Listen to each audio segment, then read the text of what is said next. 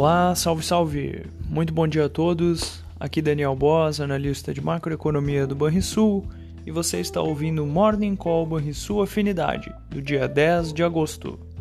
No exterior, os olhares estarão voltados para a leitura sobre inflação americana, a ser divulgada logo mais. Desta forma, os índices futuros de Wall Street buscam recuperação, enquanto as bolsas europeias seguem sem direção única, com investidores na defensiva à espera dos já mencionados dados de inflação norte-americana, que poderá, mais uma vez, indicar os próximos movimentos do Fed. Vale lembrar que a inflação nos Estados Unidos está no maior patamar em mais de 40 anos. Na Alemanha, a inflação ao consumidor veio em linha com a projeção do mercado, mostrando leve desaceleração. Na China, por sua vez, a inflação ao consumidor acelerou, mas permaneceu abaixo da mediana das projeções. Os contratos futuros do petróleo operam em baixa, ampliando perdas da sessão anterior. O barril do petróleo WTI para setembro é negociado abaixo dos 90 dólares já o Brent, referência para a Petrobras, é negociado pouco acima dos 95 dólares.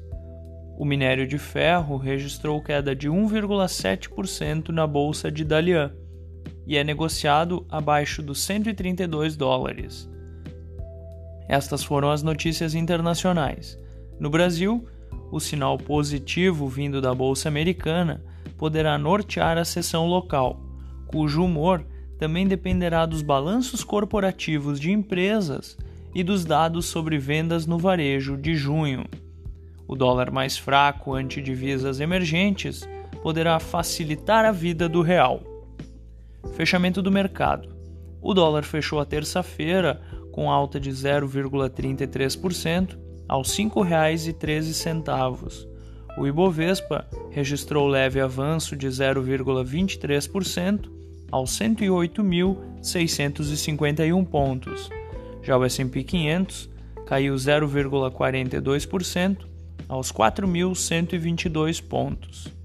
O DI futuro para janeiro de 2024, o juro curto, subiu 4 pontos base a 12,96%.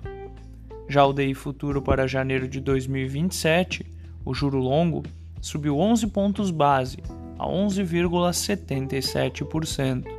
Na agenda do dia, nos Estados Unidos, como já mencionado, teremos a inflação ao consumidor referente a julho e no Brasil, PMC vendas no varejo referente a junho.